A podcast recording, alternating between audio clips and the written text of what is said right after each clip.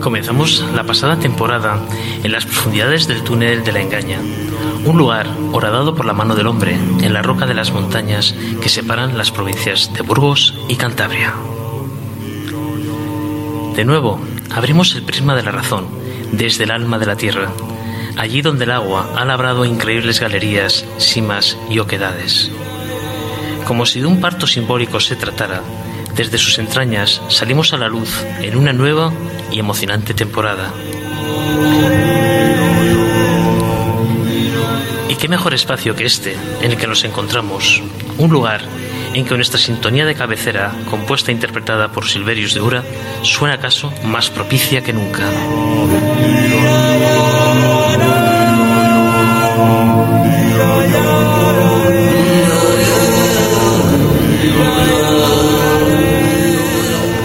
Enclave mágico que nos cobija y protege con sus más de 100 kilómetros de galerías cartografiadas, producto de la labor erosionadora del agua durante miles y miles de años.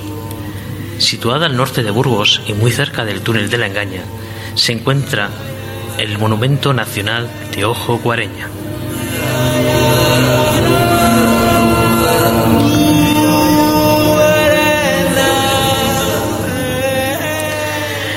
Micrófonos, el equipo habitual del Prisma con Juanjo López. Buenas noches. Hola Juanje, buenas noches. David Pérez Ugalde, buenas noches. Buenas noches amigos. Patricia Caviedes, buenas noches. Hola, buenas noches a todos. Germán Zanza, buenas noches. Hola, buenas noches. Y un servidor, Juan Jesús Larradi. El equipo técnico de Miranda FM y Radio Espinosa Merindades, formado por Juan Solana, Amaya Montoña, Montoya, perdón, José Ramón y Rubén. Eh, bueno, agradecer a las autoridades de, este lugar que nos hayan permitido grabar en un sitio tan, tan especial. Y bueno, mm, la verdad es que es un sitio único.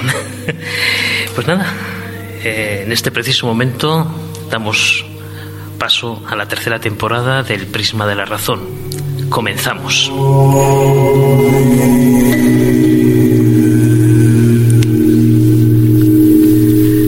Bueno, Juanjo, cuéntanos, ¿qué tiene de especial el lugar donde nos encontramos, Ojo Guareña? Bueno, eh, lo primero creo que tiene toda la magia que un programa como este merecía, ¿no? Yo creo, no sé si llegará a los ecos de, estas rocas en las que nos vemos rodeados a, a, los oyentes. Sería una pena si no llegara, pero desde luego es, eh, es sobrecogedor. Yo creo que en eso coincidimos todos, que es un sitio maravilloso. La humedad se palpa, yo creo que incluso en los papeles que tenemos ya encima de la mesa empieza a notarse. Y después de un verano en el que hemos pasado mucho calor y, tal, pues la verdad es que casi se agradece este fresquito. Sitio mágico, como decías, eh, monumento natural por otro lado, eh, declarado además en el año 1996.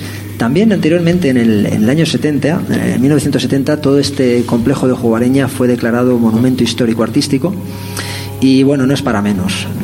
Nos encontramos, eh, para aquellos que, que, no lo conozcan todavía, nos encontramos al norte de, Burgos, de la provincia de, Murgo, de Burgos, en las merindades, concretamente en la merindad de Sotoscueva próximo a la villa de Espinosa, que tantos amigos tenemos allí, Espinosa los Monteros. Y se trata de un complejo de cuevas de origen kárstico de más de 110 kilómetros de, galerías.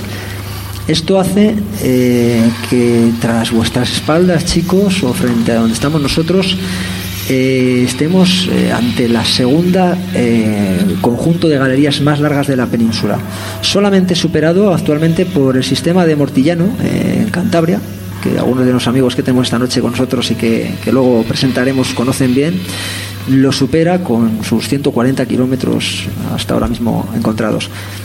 Eh, un dato curioso, cuando he, he, puesto a buscar números, he dicho, bueno, es, es, una barbaridad de kilómetros. ¿Cuál será la más larga del mundo? ¿no? ¿Qué extensión tendrá eh, ese conjunto de cuevas? Pues 600 kilómetros, nada más y nada menos, que tiene el Mammoth Cave en Estados Unidos, como no podía ser de otra forma. Pero volvemos a, volvemos a, este, a este, a nuestra casa esta noche. Eh, hemos dicho que es un complejo cástico. Bueno, pues primero hay que aclarar quizá este término.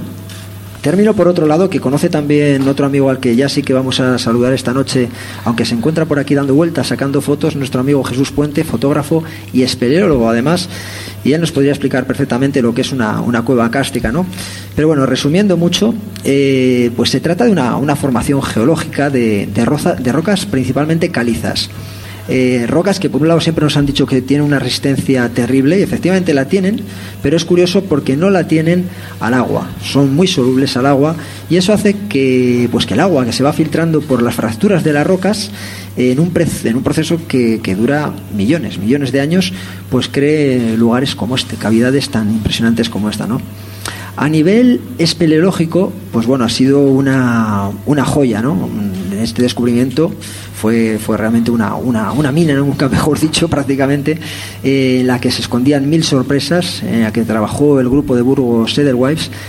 Y, y, bueno, mm, no, no, solamente, no solamente a nivel espeleológico, eh, porque también se hizo un trabajo tremendo y se descubrió pues que aporta un interés terrible a nivel científico y sobre todo arqueológico.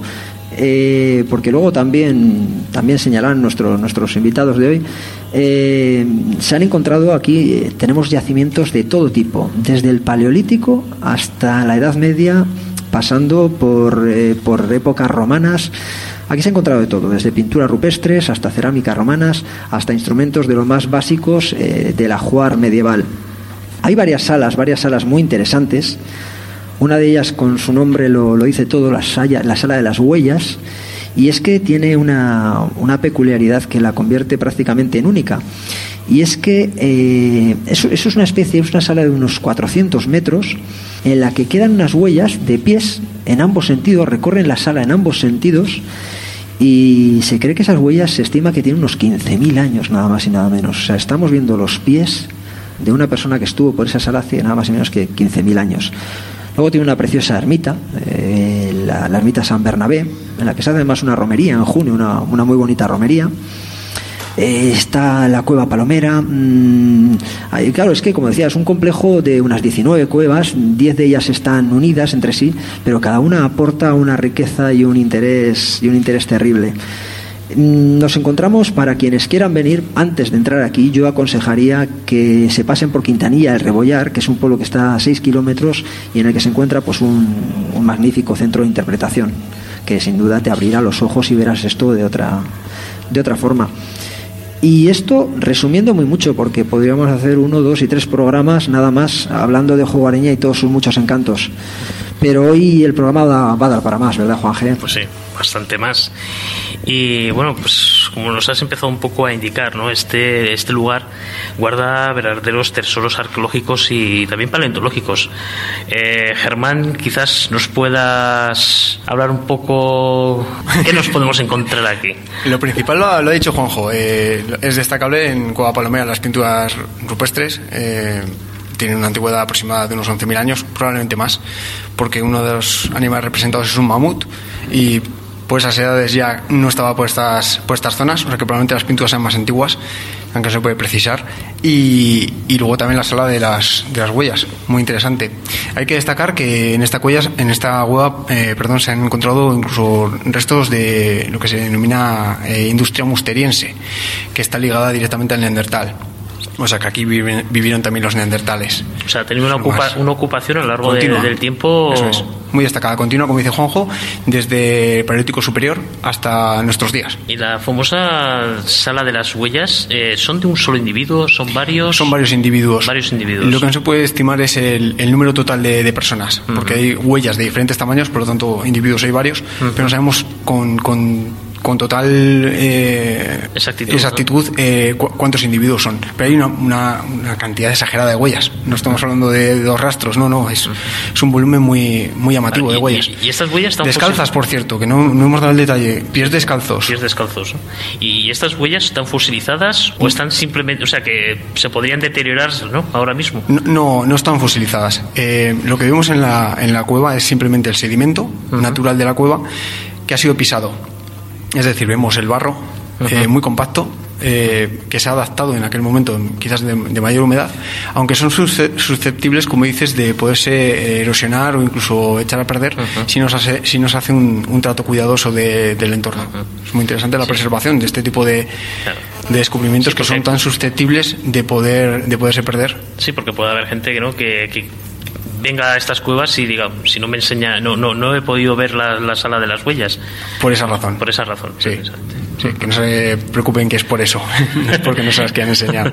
Ocurre lo mismo con las pinturas están muy deterioradas también. Sobre todo el mamut al que hacemos referencia ha sufrido un deterioro muy llamativo y creo que puede ser esa la razón por la cual ahora mismo no se pueden visitar. ya sabemos que las pinturas últimamente están siendo muy restrictivas su visita por intentar mantener preservada su, su, estado. Sí, sí, muy, muy curioso, la verdad. Y, bueno, mm, quizás nuestros oyentes se pregunten qué, es, no, qué nos ha empujado ¿no? a elegir este, este lugar. Pero bueno, pues la génesis de este programa comenzó hace unos pocos meses.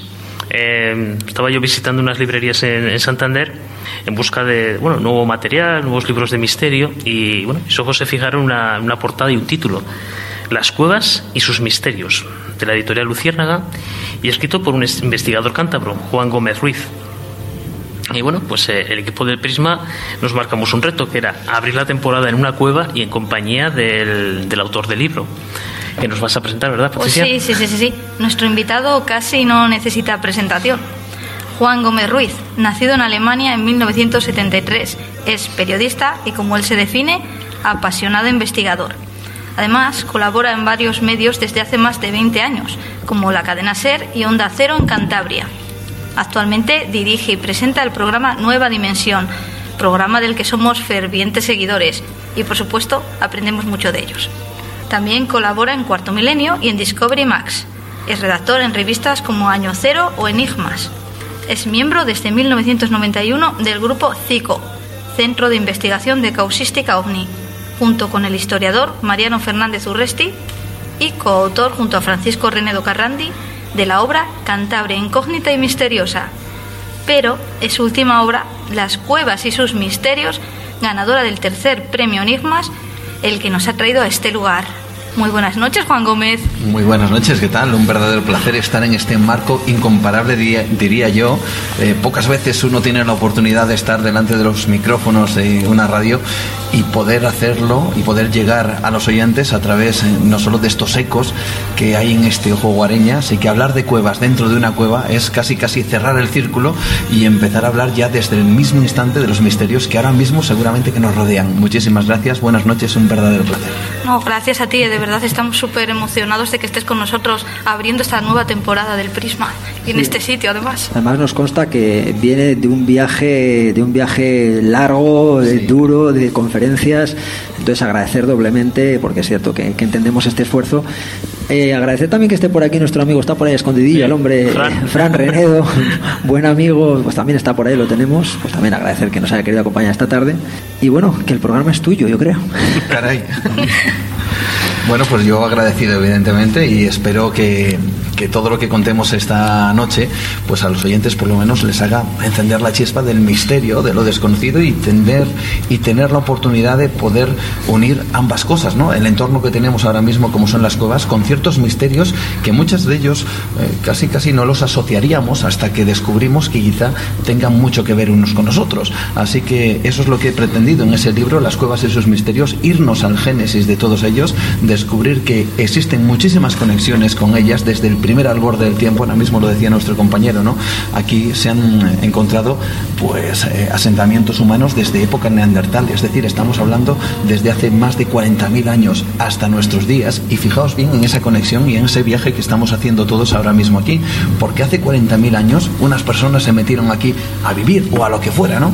Y 40.000 años después otras personas, que somos nosotros, nos metemos en una cueva, en este caso hacer un programa de radio. Así que cerramos también el círculo por ahí.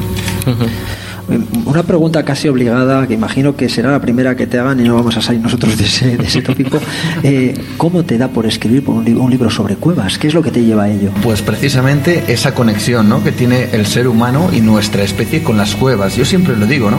Eh, ahora mismo cuando pensamos en habitar una cueva y en vivir en ellas nos parece algo realmente antiguo, ancestral, primitivo dirían, dirían muchos, pero si lo pensamos bien, nuestra vida está íntimamente ligada, y no digo la de nuestros ancestros, sino la actual, a precisamente tener una carcasa, una cueva, un lugar donde vivir. Yo siempre eh, hago una reflexión que pido también a los oyentes y aquí también, ¿no?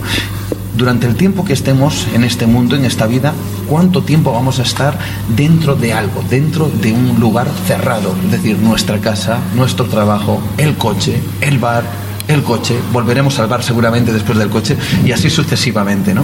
Entonces, quizás nos planteemos que la mayoría del tiempo de nuestra vida va a ser encerrados en un sitio. Un sitio, ¿por qué? Porque de manera ancestral hemos necesitado esa carcasa, esa protección que nos permitía sobrevivir respecto a los peligros que hubiera en el mundo exterior, respecto a, los, a las eh, amenazas que hubiera, incluso las climatológicas, ¿no? ¿Quién no ha dicho alguna vez un domingo por la noche, cuando hace frío y llueve, eso de me voy a encuevar, ¿no? Me meto en casa, me voy a encuevar, ¿no? Por lo tanto, seguimos utilizando eso. La única diferencia entre nuestros ancestros y nosotros es que ahora mismo, en vez de buscar una cueva en una montaña, lo que hacemos es construirla. Pero incluso construir la montaña, porque cuando uno mira un edificio, un edificio de 7, 8, 10 plantas, un rascacielos, en realidad está viendo una montaña. Cuando uno se fija en ese edificio, está viendo una gran cantidad de agujeritos que son unas pequeñas cuevas donde nos metemos nosotros. Así que seguimos utilizando las cuevas. La diferencia está en que antes las buscábamos y ahora las construimos. Les ponemos aire acondicionado, les ponemos unos cuadros, les ponemos una televisión para que todo parezca mucho más confortable, pero en realidad no deja de ser eso. Una cueva que nos protege del mundo exterior, una cueva que nos ayuda a sobrevivir, una cueva no como esta, construida, pero que sin duda alguna nos va a seguir ayudando a sobrevivir como especie. Pues la verdad es que sí, ¿eh? que nos encuevamos y mucho. Bonita reflexión. Sí, sí. Mm, te la habrán hecho millones de veces, pero ¿qué cueva es la que más te ha marcado? ¿Qué cueva te ha hecho sentir algo especial? Caray, es una pregunta que me han hecho muchas veces y es una pregunta que yo me cuesta mucho responder, ¿no? Porque cada cueva evidentemente tiene su magia, su poder. Hay lugares que fueron absolutamente sagrados para los ancestros y lugares que son absolutamente sagrados para nosotros, ¿no? Parece que hay incluso entornos eh, mira, lo decía precisamente mi buen amigo Jesús Silverius de Ura, que lo escuchábamos, ¿no? Él eh, se metía en la cueva del castillo y decía que había lugares donde parecía que había una fuerza que no le permitía entrar, ¿no? Que parecía que había que pedir como un permiso. Y de alguna manera, cuando uno se encuentra con los guías que trabajan en las cuevas, ellos también te dicen que de alguna forma hay que pedir permiso a la cueva para poder entrar, ¿no? Eh, si me preguntas sobre alguna en concreto, desde luego las de arte rupestre, cualquiera de ellas nos ofrece la oportunidad de conectar con ese mundo antiguo y con lo que decía José de las Heras, el antiguo y tristemente fallecido director del Museo de Altamira, decía que las pinturas rupestres son el residuo fósil del pensamiento de nuestros ancestros. Es decir, que cuando uno entra en una cueva y ve una pintura, no está viendo un, elemento arquitectónico fosilizado, una piedra, un hacha, un hueso, está viendo un pensamiento, ¿no? Y esa, esa sensación de conectar con el pensamiento de otro que lleva 40.000 años quizá plasmado en esa piedra, nos hace realmente, a mí por lo menos, sobrecogerme. Así que cualquier cueva que me conecte con el pensamiento de un ancestro es absolutamente mágica. Es- eso que comentas es la clave. Al fin y al cabo, eh, cuando encontramos restos eh, fosilizados o las industrias líticas, podemos componer cómo eran físicamente o cómo elaboraban esas herramientas, para qué las utilizaban, pero el pensamiento se evapora. Así es. Solo son las pinturas lo que nos queda de Claro. Ese pensamiento. Claro, el poder conectar, ¿no? Yo siempre comento una cosa, cuando vemos o imaginamos las eh, pinturas de Altamira, los bisontes, ¿no? Eh, uno sabe perfectamente en cuanto lo ve que es un bisonte, lo reconoces. Nuestra mente modernizada, globalizada, tecnificada, ha podido conectar con la mente de alguien de hace 30.000 años que ha pintado un bisonte y lo hemos podido reconocer al instante. El problema no es el bisonte muchas veces, el problema es el misterio que nos ofrecen otras pinturas que no sabemos qué significan. Pinturas con rasgos extraños, incluso zoomorfos extraños, antropomorfos también, eh, tectiformes, es decir, rayas, líneas, puntos, que no sabemos qué significan. Entonces, claro, ahí es donde aparece el verdadero misterio, el primero, ¿no? De la comunicación humana dejada en las piedras y con un lenguaje o con un pensamiento que no sabemos descifrar. Fijaos, nuestra mente tan moderna y superior no sabe descifrar unos rasgos de unos supuestos hombres primitivos de hace 40.000 años. Habría que plantearse si nosotros no estamos tan evolucionados como imaginamos y ellos no tan primitivos como pensamos. Os brillan los ojillos ¿eh? cuando pensáis en las pinturas rupestres. Es que es impresionante. Es una cosa que me, que me apasiona, lo veis, y, y a Juan Gómez lo mismo. O sea que... No, es que es impresionante. Yo hace poco estaba en la cueva del castillo y es que te impacta verlo y darle vueltas al Es coco. ver las ¿qué imágenes. Querían decir. y pasar esa barrera de decir, esto lo pintaron hace no sé cuánto tiempo, pero es que además, no sé, porque lo que decía Juan Gómez es verdad, hay símbolos que no se entiendes de, de- de primeras, pero es que luego eh, hay otra parte que es, vale, veo el bisonte, pero ¿por qué el bis- este ¿Por bisonte? qué? ¿Qué representa ese bisonte? ¿Para qué? Exacto, y, y ahí cuando no puedes llegar, cuando no puedes superar esa barrera, a mí es lo que más me, me maravilla. Aparte de la estética, que tiene también esa simpleza que no es simple, o esa complejidad. Al final, casi todas las pinturas, casi todas, son de dos colores, ¿no? Polícromos hay muy pocos. La sala de los bisontes, polícromos eh, no son. polícromos- son. no son polícromos, pero se denomina así. Eh, en- entonces te, te maravilla, dice, estéticamente son llamativos, pero ¿por qué? Y eso es lo que a mí me deja alucinado. Mira, yo preguntaba precisamente a Daniel Garrido, el coordinador de las cuevas prehistóricas de Cantabria, que si tuviera él que... eh, bueno, resolver un secreto de todo esto, él me diría que, que lo que le gustaría es saber el significado de esas pinturas, pero al mismo tiempo me decía que, que en el fondo no quería saberlo porque si no perderíamos el misterio y la magia de, de esa búsqueda, ¿no? Desde luego hay teorías hasta. Yo comento en el libro todas ellas y además eh, comento también que cada una de ellas tiene su propia eh, contra, contrapunto. Es decir, eh, hay una teoría que plantea una serie de cuestiones para explicar esas pinturas y al mismo tiempo hay otras que las echan por tierra también con otros motivos, ¿no? Se ha explicado desde muchas maneras, desde el propio ámbito simplemente para pintar por decorar, ¿no? Como nosotros ponemos un cuadro, lo decía antes en, en nuestra casa, pero claro, es que resulta que encontramos cuevas a 200, 300, incluso a más metros en el interior de la cueva en unos puntos donde nadie ve ese- esa pintura, ¿no? Por lo tanto, ¿para qué voy a decorar algo que nadie va a ver, ¿no? Eh, nos encontramos también con lo que se llama la magia simpática, el hecho de pintar, por ejemplo, un bisonte para llamar a la caza, para tener abundancia. Como si dijéramos algo así, si pinto muchos bisontes, pues así voy a tener muchos bisontes fuera para poder cazar, ¿no? Lo que ocurre es que, claro, también pintaban depredadores, por lo tanto, que querían también depredadores y peligros fuera, ¿no?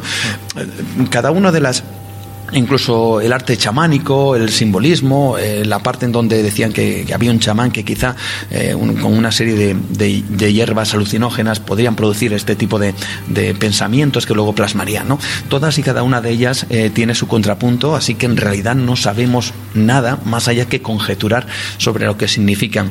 Hay desde luego eh, alguna muy interesante que se sale de la norma. Yo he tenido la oportunidad de hablar con Genevieve von Persinger, que es una paleoantropóloga canadiense, he hablado mucho con ella, y ella, por ejemplo, ha, recapitulado lo que serían signos. Es decir, puntos, rayas, eh, algo que realmente para nosotros no tendría mucho sentido, pero que están, es cierto, recogidos en muchísimas cuevas en el mundo y además de manera común. Nos encontramos los mismos signos en muchas cuevas en todo el mundo. Ella ha podido recapitular aproximadamente unos 35 signos comunes y la teoría de Genevieve von Persinger es que quizá nos estemos eh, encontrando ante el primer eh, lenguaje, protolenguaje, o protoalfabeto de, de esos hombres, ¿no? De esos hombres, vamos a llamarles primitivos, porque para nosotros nuestros ojos sí lo son, aunque quizá no lo sean tanto como debiéramos de imaginar, ¿no? Existen otras otras teorías, incluso eh, la capacidad que pudieran tener de, de plasmar los cielos, que quizá podemos hablar de ello, los cielos eh, mediante estas pinturas. ¿no?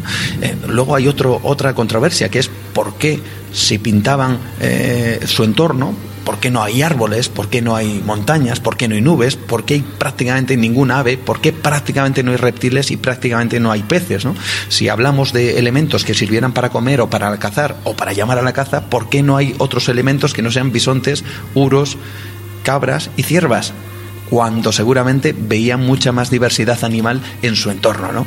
Por lo tanto, estamos ante un misterio, un lenguaje, una especie de, de unión con, lo, con, con, el, con los astros, en caso de que algunos estudios así lo afirman, todo es un misterio alrededor de estas pinturas. Sumamente interesante. Sí, sí. Claro, porque porque bueno, primero la, enhorabuena por, el, por, tu, por tu libro. Gracias. Que, que, tiene muchas vertientes, que eso es un poco lo interesante y que además eh, se, se, palpa y se nota que se ha escrito con entusiasmo y ese entusiasmo se, se transmite al, al, lector. Pero un poco al, al, hilo de lo que comentabas ahora, eh, yo sí quería comentarte un poco eh, algo que, se repite en el libro y que, bueno, que, se, he oído más veces, ¿no? que es sobre esta idea que comentas de que pintaban lo que veían. Mm. Bueno, para empezar, que las cuevas no eran exactamente una vivienda, por decirlo así, ¿no? sino que... Eh, Había parte de vivienda y parte, digamos, de culto, eh, bueno, de, parte de lo que llamaríamos el templo, ¿no? lo que llamamos la parte eh, más sagrada de la cueva. Es cierto que hay que desterrar el hecho de que los, los, hombres del Paleolítico o los neandertales o cualquier población que entrara en una cueva vivía en la visera, en la parte exterior de la cueva, por una razón, simplemente hacer un fuego en, en el interior de una cueva, en una sala, pues sería insufrible. A los cinco minutos uno tendría que salir porque no aguantaría con el humo, ¿no? Eh, y aparte no tienes la percepción de lo que hay fuera, ¿no? Eh, siempre tiene que, tiene que haber una vigilancia, ¿no? Por lo tanto, en el interior te aísla demasiado. Eh, el interior se utilizaba para otras cosas, incluso en cuanto a las pinturas hay arte público, que sería unas pinturas que estarían realizadas para toda la comunidad y luego habría otro arte, otro arte privado, ¿no? Y dentro de ese arte privado existe algo realmente extraño. Lo que sí es cierto, y aquí se ponen de acuerdo, tú lo has dicho muy bien, es que fuera lo que fuera, aquello que, ellos eh, plasmaran, al parecer lo veían, ¿no? Eh, no formaba parte de un, de un acto imaginativo, digamos. Pero esto es un poco a lo que voy. Si pintaban lo que veían... ¿Qué narices veían para, para reflejar ciertas cosas? O, cómo explicamos entonces todas esas pinturas que no, tiene, que no son figurativas, por así decir, o incluso lo que estabas comentando ahora? los, esos signos, esos mm. símbolos que pueden ser una especie de protolenguaje, eh, ahí hay ya un pensamiento simbólico. Ahí está. Esa es la gran controversia, ¿no? Porque lo que dice la ciencia es que... Eso ya es una abstracción mental, ya no es lo que veo. Claro, en esa época se supone que no, no había despertado el simbolismo en el ser humano, no había despertado el lenguaje, no había despertado nada imaginativo más allá de pintar eso que veían, ¿no? Por lo tanto, nos encontramos ante un gran misterio y una gran controversia. Incluso hay quien afirma que dentro de todo esto estaría incluso velado una matemática. Es cierto que se han encontrado, por ejemplo, eh, objetos de hueso de arte mueble en donde eh, había marcas determinadas en collares o, por ejemplo, está el famoso, la famosa tabla de planchar en donde si uno eh, cuenta las marcas que tiene, cada una de, bueno, de las incisiones que en su momento se hicieron, descubre que hay siempre una constante entre 28 y 30 incisiones, tanto en collares, tanto como en huesos, en otro tipo de herramientas que se han encontrado. Esto, curiosamente, eh, se une o eh, coincide con eh, las fases lunares, ¿no? 29, 28 días, 30 días, y quizá esto pudiera venir a demostrarnos que tendrían algún tipo de conocimiento matemático o cuando menos astronómico, aunque sea a nivel muy básico, marcado en los, en los, los aspectos, por ejemplo, de, de los embarazos, ¿no? Se habla y se encontraron varios collares en donde todos y cada uno de ellos tenía esas 30 marcas, exactamente 29 marcas, y cada uno de ellos, si los contabilizábamos, marcaban precisamente el, eh, en un estado de nueve meses. Esto vendría muy bien si una persona tiene que desplazarse de cueva en cueva, pues llevar esos collares como una especie de cuenta, porque claro, eh, si voy a tener un bebé, pues quiero tenerlo en las mejores condiciones posibles, pues quizá llevar esa cuenta sería perfecto para poder sobrevivir. Así que lo que aparentemente ese collar lo que implica es que tendrían un conocimiento ya no solo matemático, porque hay que saber que son 30, es un número, es una numeración, sino también tener una visión respecto a las cuentas lunares. ¿no? Estaríamos hablando de alguien que sabía ciertas cosas y no, hacía y no las hacía al azar.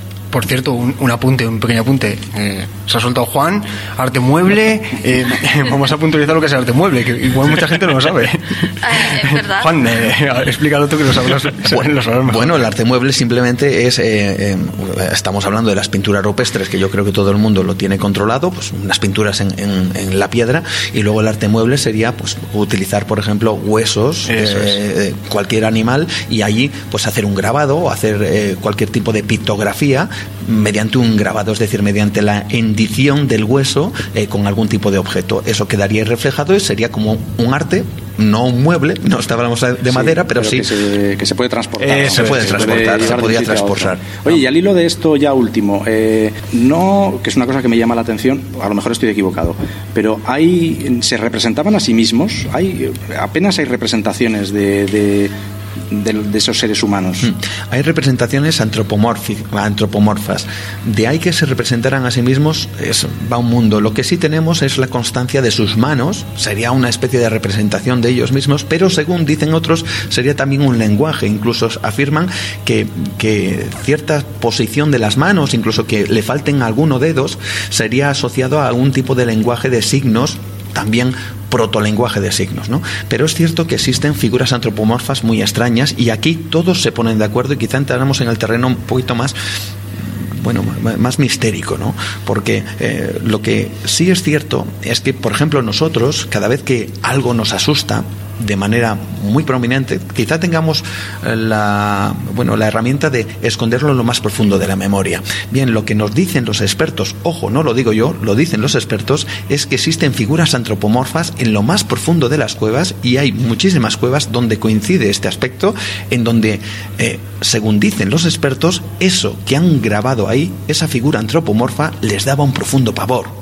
por eso precisamente lo dejaban ahí. Y ocurre además en muchísimas cuevas. Fíjate, yo tuve la oportunidad de hablar con Donald Johansson, él eh, fue el famoso eh, descubridor de Lucy. Lucy fue un, bueno, un, descubrimiento que este hombre realizó en, África, un, pequeño cráneo de otra especie de humanos. Y cuando él fue a la cueva de Hornos de la Peña en Cantabria y se encontró ante un antropomorfo que está también al, al final de esa misma cueva, con las manos hacia arriba, con una desproporción desmesurada de cráneo con unos brazos eh, eh, mm, que no eran naturalmente, eran, eran totalmente alargados, con, con, lo que parecía una especie de entrepierna y cola, algo muy extraño. Las piernas estaban dobladas al revés, pero parecía un humano. Este hombre mira el grabado y dice, qué gran y profundo poder simbólico tiene esto, ¿no? Y lo que quiso decir con eso es, no tengo ni idea de lo que es. es claro, nos encontramos ante este misterio cuando también indagamos en, que el artista hice, hace, por ejemplo, unos bisontes extraordinarios con una gran, eh, con un gran detalle, con donde podemos saber perfectamente que es un bisonte y luego parece que nos dibuja una máscara que está precisamente en Altamira, la máscara de la cola de caballo, una especie de, de figura con una cabeza desproporcionada, con unos rasgos totalmente lo más alejado al ser humano, pero que parece que es humano, uno solo cabe pensar en eso que decías antes, si es lo que veían, ¿qué narices veían para dibujar eso? Interesante.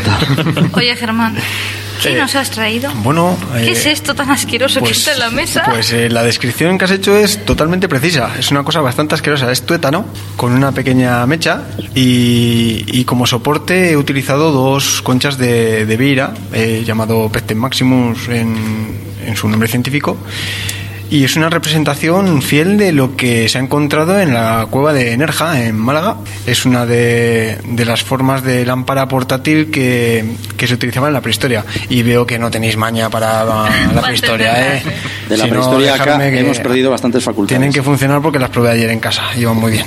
Iluminaban a 40 vatios. Se han acabado las pilas. luego, me encargo yo, no os preocupéis. ya, no, ya está, ya, está. Lo que, lo que queremos hacernos la idea eh, es que con esto con, una, con un útil como este mm. eran capaces de ya no solo llegar a un punto determinado de la cueva, sino de dibujar, eh, como has dicho, bisonte, dibujar, hacer figuras con una geometría muy correcta. Eh, eso, eso entraña una dificultad tremenda. Y con unas, proporciones. a eso me refería. Por supuesto, yo si me pongo a dibujar un bisonte, te dibujo cualquier cosa menos un bisonte. Y esta gente se metían en las cuevas a gran profundidad eh, en recovecos que posiblemente pues algunos de nosotros no podríamos entrar. De, media unos 300 metros, 200, 300 metros las, pinturas que se tienen constancia más, más profundas. Más o menos, una media. Sí, pero 200, 300 metros. 300, no es, poco, 300 ¿eh? metros en una de estas cuevas, o sea, era complicadísimo. O sea, hoy en día a mí me parece muy complicado con los medios que hay hoy en día. Incluso en Lascaux, perdón, no sé si te a interrumpir, en Lascaux, eh, lo que hacía Juan mención, eh, hay un antropomorfo junto a un bisonte estripado al final de un pozo. Hmm. Sí, desde luego, había, eh, como todo, las cuevas tendrían muchos usos, no solamente el tema de la vivienda o solamente el aspecto decorativo. Yo estoy convencido que las cuevas también eran caminos iniciáticos, porque no todo el mundo puede entrar en una cueva. Ahora mismo lo comentaba, lo comentaba Javi, ¿no? Ah, Juanjo, ahora mismo, ¿no? Eh, nos decía, mira, con una pequeña luz de tuétano, que para que los oyentes se, eh, se hagan una idea, es como la luz de un mechero, prácticamente. Si yo pidiera ahora a alguien que entrara con esa luz de un mechero, se adentrara en una cueva sin saber lo que hay, pues eso, 100, 200, 300 metros, pues a ver quién es el guapo que se entra, ¿no? Que se adentra. Pero claro, esta gente lo hacía. Y, y tampoco eh, lo hacían de una manera muy especial, porque no todos, al igual que ahora, se atreven a entrar. Estoy seguro que no todos se atrevían a entrar de, en esa época. Por lo tanto, estamos hablando de que quizá la cueva fuera también una especie de filtro para, para hacer que eh, eh, distinguir a los miembros del grupo. ¿no? Eh, tenemos que entender que adentrarse en una cueva ya no solo estar iluminado, ¿no? tener una iluminación, hay que tener una fuerza física, una forma especial, hay que entrar por ciertos lugares que son complejos, hay que tener lógicamente una fuerza mental para romper ese miedo que uno puede tener a la oscuridad y ese tipo de cuestiones, así que no todos seguramente del grupo podrían hacer eso que además el que lo hiciera fuera un auténtico artista, ya eso clama al cielo, ¿no? Hay muchos, incluso eh, muchas, eh, durante mucha época eso se descartó. Yo recuerdo, eh, por ejemplo, cuando en Marcelino Sainz de Sautola descubre la cueva de Altamira, ya que está siendo protagonista hoy, pues nadie le creía, nadie pensaba que el hombre primitivo podía hacer esas pinturas. Lo decías antes, ¿no? Si ahora nos ponemos a hacer un bisonte, pues va a salir cualquier cosa menos un bisonte, seguramente, ¿no? Bueno, pues esta gente si lo hacían eran auténticos artistas y no se entendía que alguien primitivo pudiera crear algo así. De hecho, como digo, a Marcelino Sainz de Santuola le acusan de haberlo pintado él, porque claro, ¿quién iba a ser si no? El hombre ilustrado del siglo, eh, del siglo XIX iba a estar a nivel mental igual que el hombre primitivo, no podía ser, ¿no? Entonces, claro, eso por otro lado. Eh, la cueva, desde luego, influía en muchas maneras en el grupo. Yo estoy convencido de que eran caminos iniciáticos. Eh, se habla muchas veces de las cuevas útero, las cuevas que sirven para entrar, para transformarse, para cambiar y luego salir, ¿no? Salir, renacer. De hecho, uno eh, se dice que cuando, bueno, pues, cuando uno em, eh, nace, pues lo haces desde la oscuridad hacia la luz, ¿no? Lo mismo que harías en una cueva. Yo es cierto que he tenido la oportunidad de estar en cuevas absolutamente solo, eh, con la sensación terrible y, e increíble de, conectar con esa cueva. Y es cierto que quizá no me haya dado tiempo a que algo cambie en mí, pero desde luego en ese instante, en ese momento, sí percibías cosas diferentes. Luego sales y además la percepción del tiempo cambia absolutamente, porque cuando uno está en la cueva no ve el sol, eh, no tienes la percepción de moverse el tiempo como lo tenemos fuera, y entonces a la hora de salir uno se ha dado cuenta que en vez de estar, en vez de estar esa media hora que pensaba que estaba, resulta que había estado una hora o más, ¿no? Así que, quién sabe, el uso del primer templo de la humanidad como era la cueva, camino iniciático, lugar de culto, lugar sagrado, mm. lugar donde plasmar los pensamientos, donde plasmar los miedos, tiene tantos usos solo en esa parte de nuestra historia la cueva que es absolutamente alucinante. Ahora cuando, una reflexión y, una pregunta. Eh, ahora cuando pensamos, por ejemplo, en una catedral, eh, Catedral de Burgos, probablemente a todos os evoque pues su estética, su arquitectura maravillosa, pero muy pocos pensaréis en su interior, creo yo. Igual me equivoco. Si digo Altamira, muchos pensaréis en los bisontes famosos y pocos no sabréis ni si es muy alta la montaña, poca o lo mismo con la cueva del castillo. La cueva del castillo, es decir, a, lo que voy con esto es sería probablemente más importante el elemento en el que pintaban, donde estaba la cueva, Mm. que, el elemento pintado, que es lo que nosotros nos, quedamos. Y aquí enlazo con la pregunta que te quiero hacer, Juan. ¿Cómo crees que elegían los lugares o, por qué se llevaban estas gentes del pasado? No voy a hablar de, mm. de Neandertales ni de Sapiens porque yo los pongo casi, no los pongo casi, no, los pongo a la misma altura. Entonces, ¿qué crees que a estas gentes del pasado les, les llamaba la atención o qué crees que yo estoy convencido, eh, hace recientemente, hace poco, y no hablo de gente primitiva, sino hablo de personas que conviven hoy en día con nosotros en Asturias, él me decía, mira, yo de joven era capaz de perseguir a los zorros por el olfato. Y yo, claro, me quedaba así y decía, caray, yo no podría hacerlo, ¿no? Y eso que es la misma persona, no hablamos de un neandertal ni hablamos de nadie extraordinario, un, un abuelo de un, de un, pueblo, ¿no? Y yo eso lo traslado a tiempo atrás, la conexión con la naturaleza. Desde luego yo estoy convencido que aquellas personas podían ver cosas o podían sentir cosas que nosotros no sé si hemos perdido, pero cuando menos yo creo que lo hemos atenuado bastante. Y, muchas veces me preguntan, bueno, ¿por qué pintaban en sitios realmente complejos y difíciles? ¿O por qué se metían en cuevas realmente complejas y difíciles y no se metían en otras donde no ha habido, no ha habido ningún tipo de resto y, aparentemente pues era fácil el acceso y no tenía ningún problema? Porque quizá en ese lugar había algo que ellos percibían y nosotros no. Eh, se refleja muy bien, por ejemplo, en las manos. En las manos eh, que están colocadas tanto en positivo como en negativo, generalmente están en un único punto de la cueva, un único punto, pero no solo en la cueva del castillo, como acabas de nombrar, sino en la mayoría de las cuevas del mundo. Algo había ahí, en ese mm, punto en concreto, para poner su mano. En, la Patagonia nos encontramos en Argentina con la cueva de las manos, allí más de 800 manos en un punto en concreto, más de 800 manos, y uno no sabe por qué, solo puede adivinarlo, y quizá veían algo que nosotros no somos capaces de ver. Y quizá en ciertas montañas o en ciertas cuevas captaban alguna cosa. Yo no sé si esto tiene algo que ver o no, pero puede quizá darnos algunas pistas. Hace recientemente he estado en la cueva de, en la, cueva, pues, se llama la Cueva Mayor y al lado justamente está la ermita de San Bartolomé en el cañón Río Lobos en Soria. Bien, ese es un lugar, eh, un enclave templario, un enclave, mágico, un enclave en donde eh, el, el que lo construyó algo tenía que ver allí por fuerza porque el lugar está alejado de cualquier otro lugar y allí puso una ermita templaria y además la prácticamente la grafiteó a fuego con más de 2.000 eh, marcas de cantería. Más de 2.000 marcas. Más de 2.000 marcas de cantería. Bien, cuando se hace un estudio de, geo, eh, de georradar, eh, en, donde se intenta descubrir el magnetismo o las líneas que hay, sobre todo en cuanto a líneas que pasan eh, por debajo de, agua y, demás, y, se buscan los puntos eh, de radiación o de, o de magnetismo más potentes, resulta que están en puntos concretos muy determinados de, toda la, de todo el templo. Y hablamos de un templo del siglo XII. Es decir, esas personas también estaban viendo algo ahí y por eso lo construyeron. Seguramente estos hombres ancestrales que vivían en las cuevas también veían algo similar que nosotros no podíamos percibir. Yo solo te voy a poner un ejemplo. En la cueva de la Pasella, en la cueva de la Pasiega, la pintura que se ha datado más antigua de la humanidad, 66.000 años, está justamente en el punto donde confluye más eh, energía electromagnética en ese, en ese punto justo de la cueva, ¿no? Quizá tendrían esa capacidad de ver aquello que nosotros no podemos percibir es un misterio. Quizá eso les diera la clave para elegir unos sitios y otros no.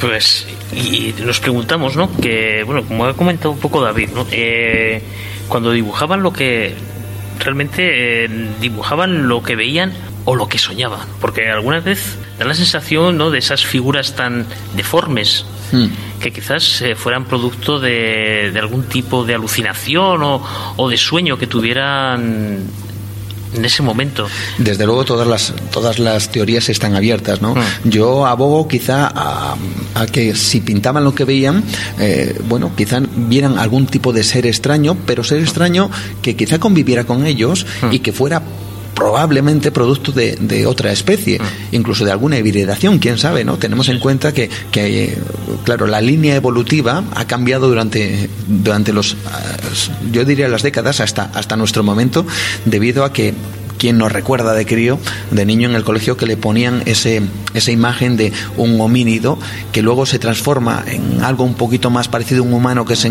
que se levanta, luego se transforma en otro que ya se parece más a un humano y así sucesivamente. ¿no? Bueno, ahora descubrimos que eso no es real, que no existe y que es falso, sino que en realidad lo que nos encontramos es que el hombre de Neandertal no era una especie de primo tonto nuestro, sino que era otra especie diferente, igual que el hombre de Denisovano o, el, o la famosa Lucy que encontró Donald Por lo tanto, nos encontramos que hubo muchas especies con muchas morfologías y quizá alguna de ellas tuvo una morfología realmente extraordinaria que quizá no hemos encontrado todavía, ¿no?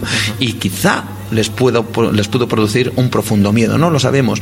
Otros hablan evidentemente de contactos y ya nos vamos eh, rizando el rizo quizá, pero contacto con esos dioses, con esos seres, quizá venidos de algún lugar del universo, como algunos seguramente que también afirman y aseguran, ¿no? El contacto con otras eh, civilizaciones en épocas muy anteriores, que es cierto que sí eh, están recogidas en los mitos de las civilizaciones de todo el mundo. Es decir, no estamos hablando de algo inventado, sino que aparentemente, aunque sea de manera casual, parece que civilizaciones que no han tenido contacto ninguna entre ellas hablan de las mismas cosas y hablan de esos mismos dioses que vinieron de las estrellas, ¿no? No lo sabemos, no sabemos si es producto de alguna especie que quisieron dibujar, ni siquiera si fue de un sueño o si los mitos y las leyendas que nos llegan de parte de esas civilizaciones son reales. ¿no? Sí, porque en la cueva del castillo, que, estuvimos la semana pasada, Patricia y yo, eh, me llamó mucho la atención de que al principio la entrada de la cueva tienes bisontes, tienes el panel de las manos y luego ya casi en la profundidad eh, ya somos em, figuras geométricas, esos círculos los puntos, sí, los puntos. Los discos, los discos del castillo. Los discos Todos alineados ahí diciendo, ¿y esto por qué? Y, ya cuando íbamos a salir, el guía nos iluminó un panel, un trozo de la, de la pared y nos dijo, ¿qué os parece que, son, que es eso? Y eran unas campanas. Hmm. Eran muy parecido a unas campanas y había varias. Campaniformes. Campaniformes qué leches estaban dibujando ahí. ¿Y no os acordaste de un caso de ovnis que la forma era campaniforme? Sí, sí. acordándome de... no soy muy amigo de los ovnis, pero os lanzo ahí el capote. Sí, sí, sí. Hay profesores de universidad que, que que dicen que eso puede ser posible. Es decir, lo mismo que se refieren a esas formas de campana, algunos dicen como vulvas, eh, hay otros que son profesores de universidad que, bueno, abren la ventana eh, abierta precisamente al misterio de si quizá eso que vieran pudiera ser algo que vieran en el cielo. Ojo, porque lo que todos parecen que se ponen de acuerdo es que la cueva, lo que uno pinta en la cueva, sería algo así como el reflejo de lo que habría atrás, de lo que habría fuera. Es decir, eh, si, hay, si ves bisontes, los dibujas en la línea del horizonte. Ah. Eh, si ves cabras o caballos, los ah. dibujas en la ah. línea del horizonte. Y todo lo que dibujes en el techo de la cueva quizá correspondería a todo aquello que está en el cielo. Bien, aquí es cuando vienen algunas contradicciones, porque ¿qué hace, por ejemplo, en Altamira los bisontes en el cielo, ¿no? en el, en el techo? ¿no?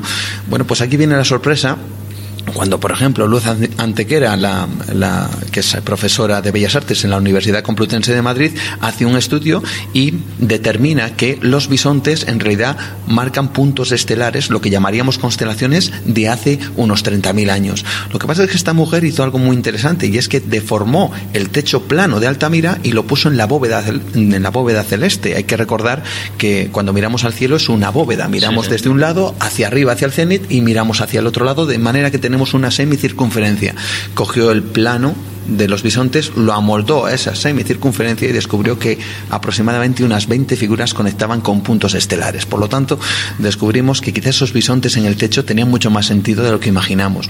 Eso pudiera ser una astronómica casualidad, de no ser porque en Lascaux también se hizo una, un estudio similar y dio también un resultado similar. Podría ser una astronómica casualidad, de no ser porque en una cueva en el País Vasco se descubren eh, los dibujos de un, dos pequeños osos, una un poco más grande que la otra, que bien pudieran ser el oso, la osa mayor y la osa menor. Pudiera ser una astronómica casualidad, de no ser porque en Canarias se descubre un techo que está apuntalado directamente con pequeños puntitos que parecen directamente la noche estrellada. Podría ser una astronómica casualidad si no fuera porque en el Chufing nos encontramos una figura, una pintura de hace 30.000 años que refleja una estrella de cinco puntas. Así que uno no sabe qué pensar. La verdad que no. Demasiadas astronómicas casualidades, sí. Sí, sí. Demasiadas casualidades. Demasiadas casualidades. Cambiamos de tercio. A ver, Juan, a mí es que me hizo mucha ilusión que en tu libro hables de la Fuentona de Ruente, un lugar mágico, precioso, que recomiendo a todo el mundo visitar en Cantabria. Porque además es que mezcla ese sitio la leyenda, la mitología y también unos hechos que sucedieron allí. ¿Nos cuentas algo?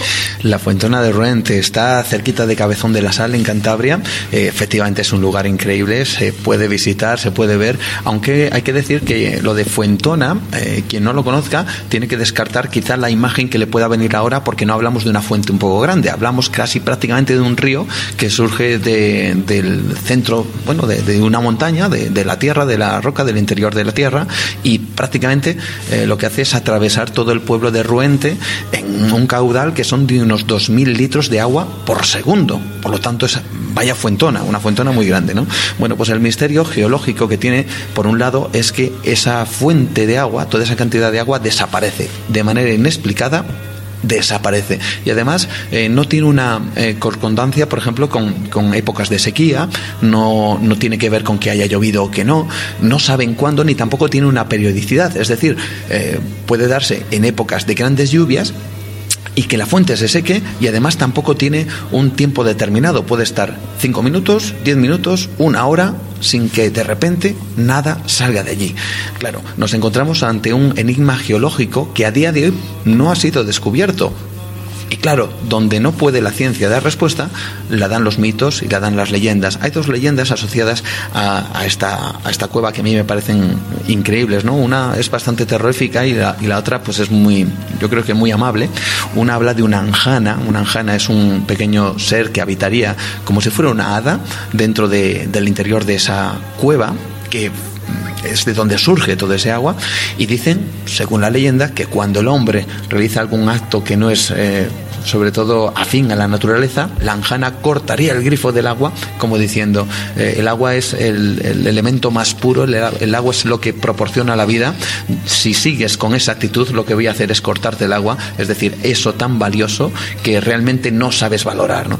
Pero hay otra, hay otra leyenda que, que, fue alimentada y además es recogida por Manuel Llano en, sus, en sus eh, no recuerdo, en, en varios libros que tiene editados sobre mitología e historia, y, habla de unos templarios, templarios que son terribles, templarios que llegaron a ese lugar y al parecer no fueron precisamente eh, bondadosos con, con el entorno ni con los vecinos, se dedicaban a robar, a violar, a matar y además todo ese arsenal, todo ese botín, dicen que lo llevaban precisamente a esa cueva en donde sale esa surgencia de agua, ¿no? la, la fuentona de Orrente.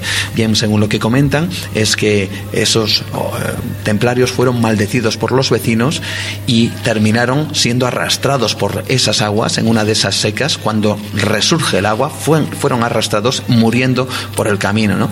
Aunque es, hay, hay un hecho curioso y es que a día de hoy, cuando ese agua que se ha secado está a punto de regresar de nuevo, se oyen unos golpes, unos martilleos realmente intensos que se escuchan hasta 200 metros de distancia y dicen los vecinos que en realidad son las almas de estos templarios malditos que golpeando con monedas las rocas producen esos sonidos, ¿no?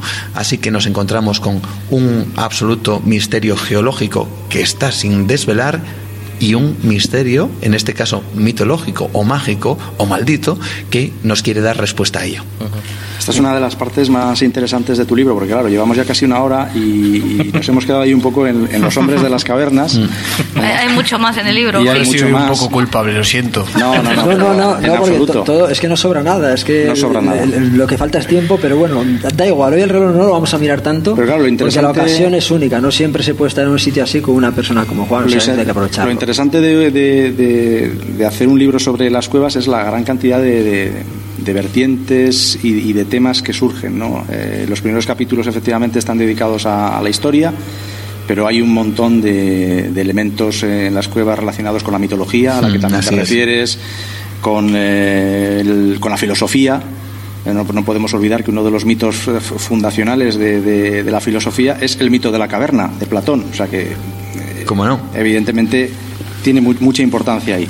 Y, el tema el tema simbólico ¿no? y un poco a lo que lo que aducías cuando se empieza a mezclar la historia con la leyenda mm. y lo y lo que surge de ahí hay incluso lugares en donde la mitología esa mitología está está permanentemente viva en, en, el día a día de, los, de las personas. Yo, por ejemplo, hay un capítulo especial dedicado a Islandia, porque este libro es muy viajero, no solo viaja por cuevas rupestres, evidentemente, sino que eh, viaja desde muchos lugares del mundo y uno de ellos es Islandia. Y precisamente hablando de hadas o de eh, seres elementales de la naturaleza, en Islandia ellos creen a pies juntillas en lo que denominan los Hudofolk. Hudofolk en islandés es, eh, sería algo así como el pueblo escondido. ¿no? Este, este pueblo escondido serían eh, lo que nosotros denominaríamos eh, hadas, duendes, elfos, pero ojo, para ellos no tendrían ese aspecto que nosotros ahora mismo estamos imaginando con las orejitas puntiagudas y el gorro, sino que tendrían un aspecto como tú y como yo. Es decir, ese pueblo escondido sería una versión nuestra, pero pero eso, escondida, ¿no? Y que serían algo así como los guardianes precisamente de las cuevas, de las montañas, de las cavernas, de todo aquello que tuviera eh, con conexión con la tierra. Pero fíjate cómo creen a tal punto que ellos son capaces incluso de desviar carreteras porque puede que en las obras de construcción se destruya un alfol, que para ellos un alfol es un hogar de duendes, un hogar de este pueblo escondido. Fijaos hasta qué punto creen en eso, que son capaces, como digo, de desviar carreteras e incluso han llegado a encadenarse en la construcción. Yo recuerdo en el 2012 eh, lo que se llamaba el grupo, eh, era una asociación Amigos de la Lava. Amigos de la Lava tiene su sentido porque Islandia es volcánico. Todos recordamos quizá hace unos cuantos años el famoso volcán de nombre impronunciable que colapsó prácticamente todos los vuelos en Europa y bueno, y en buena parte del mundo. Bueno, pues eh, eso lo creen a pies juntillas, ¿no? Se encadenan con tal de que una obra no destroce un alfol, un lugar donde habitan los duendes. Y de alguna manera eso me hizo aprender, aprender algo que nosotros hemos casi casi olvidado, ¿no? Y es que la Tierra no nos pertenece solo a nosotros, aunque sea de manera mitológica tenemos que creer en que quizá hay otras criaturas, porque a nadie le gusta que venga un bulldozer y le lleve la casa, ¿no?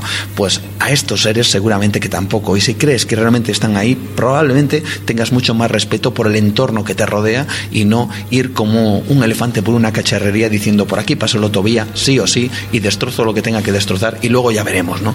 Por lo tanto, nos encontramos también con un aprendizaje, el creer que dentro de la Tierra existen ciertas criaturas, aunque sea de manera mitológica, pues está realmente bien, ¿no? Pero fíjate, eso incluso llega hasta el propio gobierno islandés. Yo recuerdo estar en Reykjavik, en el primer año que estuve, estaban construyendo un aparcamiento subterráneo, lo tenían prácticamente terminado con todas las obras. Bueno, pues a, los años siguientes, que volví otra vez a Reykjavik, descubrí que lo habían tapado todo y que habían construido ese mismo aparcamiento unos 100 metros más lejos. ¿no? Yo pregunté allí por qué habían hecho eso y claro, me dijeron, es que descubrimos que allí vivían duendes. Claro, claro, yo no me imagino en cualquier ayuntamiento de España que se abra una obra de tal magnitud con el gasto que lleva a nivel público, con los inconvenientes que lleva a nivel, a nivel vecinal, y que, bueno, pues alguien salga del ayuntamiento diciendo para la obra que aquí duendes vamos a trasladarlo, ¿no? Bueno, pues eso ocurre en Islandia, eso ocurre en Reykjavik porque tienen esas creencias y ese respeto a la naturaleza. A, principios de, julio, creo que era, eh, medio mundo, por no decir todo ellos, eh, nos vimos conmocionados por la noticia de ese accidente, bueno, ese accidente, realmente esa incertidumbre que nos tuvieron unos niños en Tailandia por quedarse atrapados en una cueva que nadie sabía cómo iba a acabar, en principio pintaba muy mal y se habló en su día, como creo que tú también mencionas en el libro, de cuevas que matan. ¿Podemos hablar de cuevas que matan? Podemos hablar de cuevas que, que matan y podemos hablar también de personas que entran en cuevas sin las debidas mm, ni los debidos conocimientos también ni las medidas precauciones no por ejemplo en el caso de Tailandia eh, estaríamos hablando de la segunda no entran unos niños unos eh, niños dirigidos por por un monitor que tiene tan solo 22 años que entran en esa cueva para celebrar pues probablemente creo si no recuerdo mal el final de la temporada de fútbol y ellos entran pues bueno pues como un divertimento más hasta que descubren que poco a poco se va inundando la cueva ellos ya no pueden salir, tienen que adentrarse todavía más porque el agua sigue inundando su línea de salida hasta que ya llegan a un punto en donde al final consiguen estar ahí, ¿no? Bueno, pues están durante muchísimo tiempo hasta que finalmente un equipo británico les rescata, pero en ese momento hay que decir que el, monitor que les llevaba de apenas 22 años eh, les ayudó a sobrevivir, estuvo con ellos, les eh, inculcó además ciertas técnicas de meditación porque él había estado en un monasterio y había sido uno de los monjes eh, aprendices de ese monasterio y les ayudó de alguna manera a sobrevivir y a ahorrar energías hasta que fueran rescatados, pero incluso fue más allá, les ayudó a filtrar y les enseñó a filtrar el agua de las estalagmitas para poder beberla, de manera que, bueno, allí en Tailandia es un verdadero héroe, aunque aquí le veamos pues como un descerebrado que, llevó a los niños allí sin, sin, ningún tipo de precaución, ¿no? Pero sí puede haber, y es cierto, pues esas cuevas que, como dices, matan, matan por sí mismas o matan, eh, no sabemos, a pesar de las precauciones que se puedan tener. Hay un lugar en concreto que hablo del, en el libro, el agujero azul de Dahab. Es, para que nos entendamos, los agujeros azules son auténticas columnas que están horadadas en los océanos, que prácticamente es como si alguien hubiera abierto el tapón de, de la bañera y hubieran hecho un agujero para que todo el agua se colara allí, ¿no? Bueno, pues hay lugares absolutamente maravillosos que tienen su propia fauna, además, bueno, y también tienen su propio encanto para los buceadores experimentados que quieren ir allí a conocerlo y a vivir experiencias increíbles. ¿no? Lo que ocurre es que el agujero azul de Dahab es especialmente mortal, porque según uno llega allí, justamente en su costa, nos encontramos, por cierto, está en, Egipto, entre la línea que separa Turquía y Egipto, y, según nos encontramos en su playa, lo que descubrimos son lápidas, o más bien placas, de todas las personas que han muerto allí, que han fallecido. Al menos no de todas, porque según lo oficial es que hay unas 40 placas colocadas allí. Según los eh, expertos y según los, eh, el gobierno, hay aproximadamente unos 40, entre 40 y 50 fallecidos, pero según lo no oficial hay unos 100 desaparecidos. Es decir, nos encontramos que hay una división entre 50 cuerpos que sabemos que están ahí y otras 50 personas de las cuales no se sabe absolutamente nada. Y ahí al parecer hay una especie de fuerza, algo que absorbe a los eh, buceadores hasta llevarles al fondo, desorientarles probablemente y llevarles a la muerte. Yo hablo y lo cuento minuto a minuto el caso de Yuri Lipsky, este hombre experimentadísimo que además había estado en muchos lugares del mundo, dedicó parte de su vida a introducirse en estos agujeros azules y uno de ellos fue el agujero azul de The Hub. Lo que pasa es que este lo que hace es grabar, se pone una cámara en el casco, desciende en ese agujero y lo que graba es su propia muerte. Yo describo minuto a minuto qué es lo que está viendo. Algunos pueden elucubrar todo lo que quieran, ¿no? Pueden ver una sombra, pueden ver una mano, pueden ver una aleta, yo recuerdo haber tenido la oportunidad de ver cómo expertos observaban ese vídeo y decían, bueno, ¿por qué no se ha parado aquí? ¿Por qué sigue adelante? Para que tengáis una idea, la velocidad adecuada de descenso en buceo es de unos 24 metros por minuto. Bien, Yuri Blisky bajaba a una velocidad de 60 metros por minuto. Había lugares donde se podía haber parado y siguió descendiendo de manera absolutamente descontrolada. Pero lo peor de todo es que mientras lo hacía hasta llegar a 90 metros donde muere finalmente, no deja de gritar, help, help, help, ayuda, ayuda, ayuda.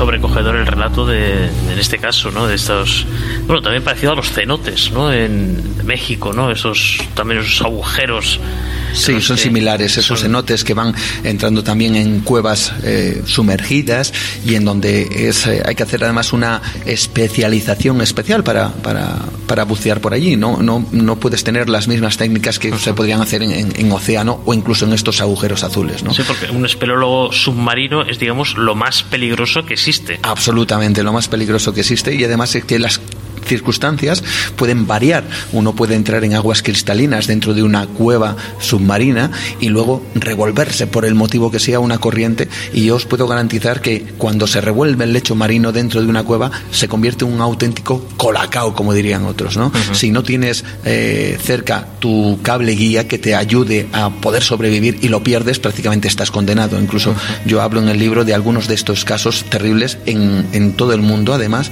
podríamos estar hablando eh, precisamente del llamado Eagle Nest, el, eh, nido del águila que está eh, muy cerquita de Florida. Es un agujero donde allí ha habido gran cantidad de muertos y, que han perdido la vida precisamente por eso, ¿no? Las condiciones de repente cambiaban y, y en vez de ir hacia arriba, se hundían más todavía en esa cueva hasta que perdían la vida, perdían prácticamente la orientación y acababan allí, ¿no? lugares absolutamente terribles donde la muerte ha alcanzado a expertos, a gente que incluso guardias civiles en España ha habido casos terribles en donde han fallecido personas muy experimentadas y en donde evidentemente no sabemos hasta qué punto pues pueden ser casi casi lugares malditos no porque eh, en algunos de estos puntos hay incluso carteles en donde lo que hacen es mm, advertir a quien entre que no pase de determinados puntos porque no hay nada más allá de esos puntos por los que morir Así que en muchas ocasiones esos carteles nos los encontramos también en España. Por cierto, aquí, que no se me olvide, en Ojo Guareña también encontraron el cadáver de una persona de la edad de bronce. Dicen que se desorienta en esta misma cueva, que él intenta eh, beber agua haciendo pequeñas presas de una manera eh, pues lo más rudimentaria posible para intentar eh, mantener, mantenerse vivo el tiempo posible. Incluso se han encontrado, si no recuerdo mal, las huellas de esta persona en, el barro, en las, en las, en las piedras y, y bueno, se encontraron los restos, ¿no? Finalmente se encuentran los restos de alguien que entra en una cueva, se desorienta. Aquí estamos en la que fue protagonista de una de ellas. Sí. Eh, una pregunta, estoy en el programa desconcertado. ¿Estamos todos abrigadísimos? No sé qué temperatura hará, 9 grados, 10 grados. Hace un frío de la leche. Nuestro y tus conchas son asquerosas, ¿eh? siguen siendo asquerosas, no, han mejorado. Ya no son mías, ahora son de todos. Bueno, nuestras conchas. A lo que iba. Eh, nuestro amigo compañero Juan Gómez está en camisa de manga corta, en camiseta. Pero no es, no es solo Juan, no es cosa de Juan, es cosa de los cántabros, porque tenemos ahí al fondo a nuestro amigo Frank, que está exactamente igual y en chanclas. O sea, Madre mía. Yo esto sí que no entiendo. No sé si has recogido algún capítulo en tu libro acerca de este extraño fenómeno. No sé, pero lo, mío, desde luego, pues sí, puede ser, pero lo de Frank con las chanclas es absolutamente demoledor, vamos. A ver si se nos ha muerto ahí, no lo vemos con la oscuridad, no, se mueve. Bueno, Lilo, iba, iba a comentar una cosilla. Em, el, libro yo lo veo eh, escrito en dos, dos fases. Mm. Una tranquilamente, meditando qué incluyo, qué no incluyo. Y luego la otra parte que, que, se hace a medida que vas visitando lugares y mentalmente supongo que ibas recuperando información. ¿Alguna anécdota, alguna curiosidad que te haya pasado en, en ese recuperar información?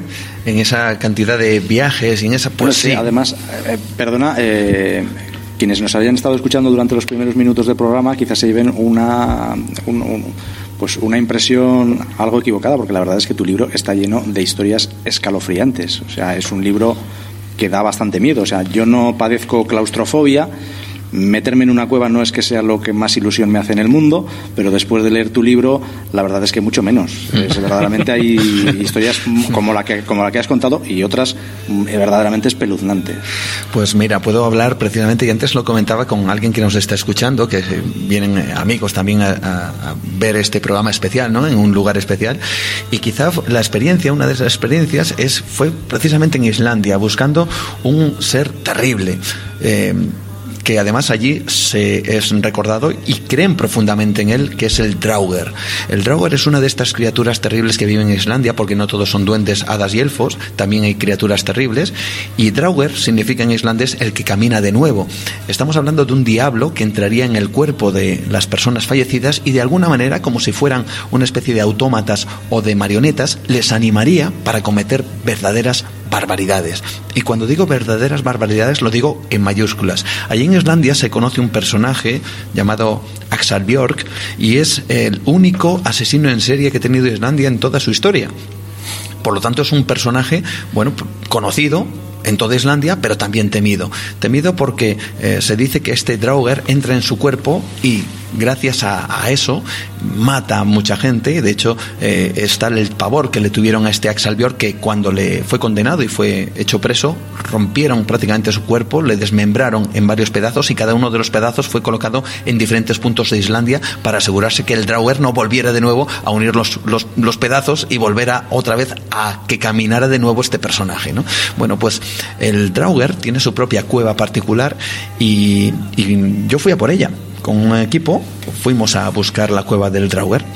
Bueno, pues lo primero que, hicimos fue eh, hablar con las autoridades porque los mitos y las leyendas la situaban en un lugar bastante remoto de Islandia y allí las autoridades lo que nos dijeron es, mira, si vais a este lugar vais a tener dos problemas. El primero, si os pasa algo, vais a tener un día en donde no vais a poder contactar con nadie y cuando contactéis va a faltar otro día en donde nosotros podamos llegar hasta donde estáis. Así que decidid, pero si os pasa algo, el coste de la factura va a ser muy alta.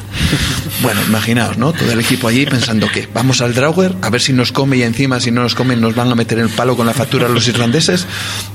Bueno, pues fuimos, fuimos allí, fuimos a la cueva, nos metimos en ella, eh, yo explico casi también minuto a minuto qué es lo que estamos viendo en esa cueva, cuáles son las sensaciones, recordando además toda la historia de Axel Björk y de este Drauger, que además viene desde muy antiguo, desde las sagas islandesas, con un personaje llamado Gretir el Fuerte, que, que es el primer personaje real, aparentemente, que lucha con un Drauger y que le sitúa precisamente en esa cueva. Bueno, pues nos adentramos en ella, hacemos todo un recorrido, encontramos además figuras y símbolos muy extraños que fotografía y están en el libro, nos encontramos además con hogueras y cosas que habían sido marcadas como si fueran una especie de, de ritual y cuando de verdad teníamos el miedo en el cuerpo, y os puedo garantizar que estar dentro de una cueva sabiendo lo que uno sabe que aparentemente puede vivir en ese lugar, mm, viendo los símbolos a modo de advertencia, cuando fuimos al final de la cueva, nos encontramos y puedo dar fe que el Drauger existe.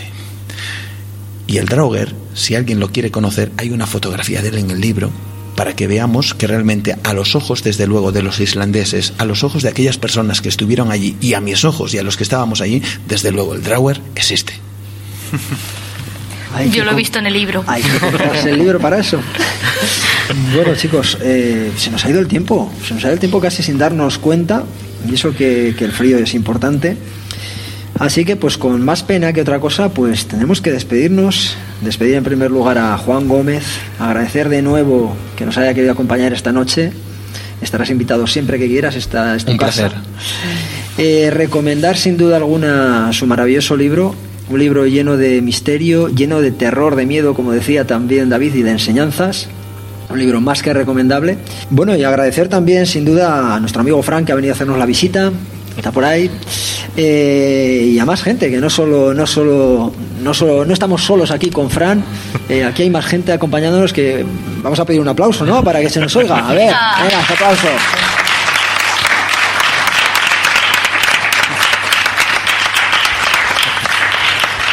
¡Qué campeones! ¿eh? Habéis aguantado el frío. ¡Campeones! Eh, el libro me está eh, muy hábil, muy hábil Amaya, como no podía ser de otra forma, me está diciendo cuál es el título del libro, ya lo hemos dicho al principio, pero vamos a repetir. Las cuevas y sus misterios, eh, ediciones Luciérnaga, un, un libro maravilloso, insisto. Y a los que están en sus casas escuchándonos, pues nada, despedirlos hasta la semana que viene, ¿no, chicos? Pues sí, la semana que viene volvemos y bueno, pues con un tema también misterioso y, y esperemos que les Eh, guste. y esta manía que tenemos en el prisma de empezar las temporadas eh, muertos de frío, ¿esto a qué se debe? Pues no lo sé, la verdad. A ver qué pedazo. Son algunos, ¿eh? Son algunos. Bueno, bueno, los que no somos, los que no somos cántabros. Vamos a tener que empadronarnos en Cantabria antes de, de la cuarta temporada. Eh, las conchas, ¿quién las recoge? Aquí, el, el portador. Bueno, ahora viene, la, ahora viene esa parte que comentaba Juan, que es salir de la cueva. Salir de la Es cueva. Esa parte de, de renacer, ¿no? Así es. Así es, incluso en algunas eh, eh, sociedades secretas, por ejemplo los masones tienen una habitación que le llaman la cueva, lo explico rápidamente, en donde el iniciado entra en esa habitación, allí tiene que morir. Evidentemente no de forma literal, pero sí de forma mental y cuando sale se convierte en un hombre nuevo. Así que fijaos bien qué relación tan interesante el uso de esa habitación llamada la cueva, que antes era de verdad una cueva, con ese acto de morir, de renacer precisamente de una cueva. Otra prueba más de que las cuevas son lugares enigmáticos. Saldremos diferentes. Eso desde luego. Sí. No habéis visto sí, una sí. cosa tan asquerosa aquí delante vuestro nunca. ¿eh? Juan, su primera entrevista creo que una cueva natural sobre su libro. Sí, sí, es la primera Así vez, que la verdad, así que cosas encantadísimo. nuevas y diferentes saldremos Y seguro. con lámparas de tuétano. Hombre, eso digo. Para el tuétano. Venga. Bueno, chicos, lo dicho que se alarga mucho. Venga, Hasta la semana que viene. buenas noches. Buenas noches. Buenas noches. Adiós, un placer. Adiós.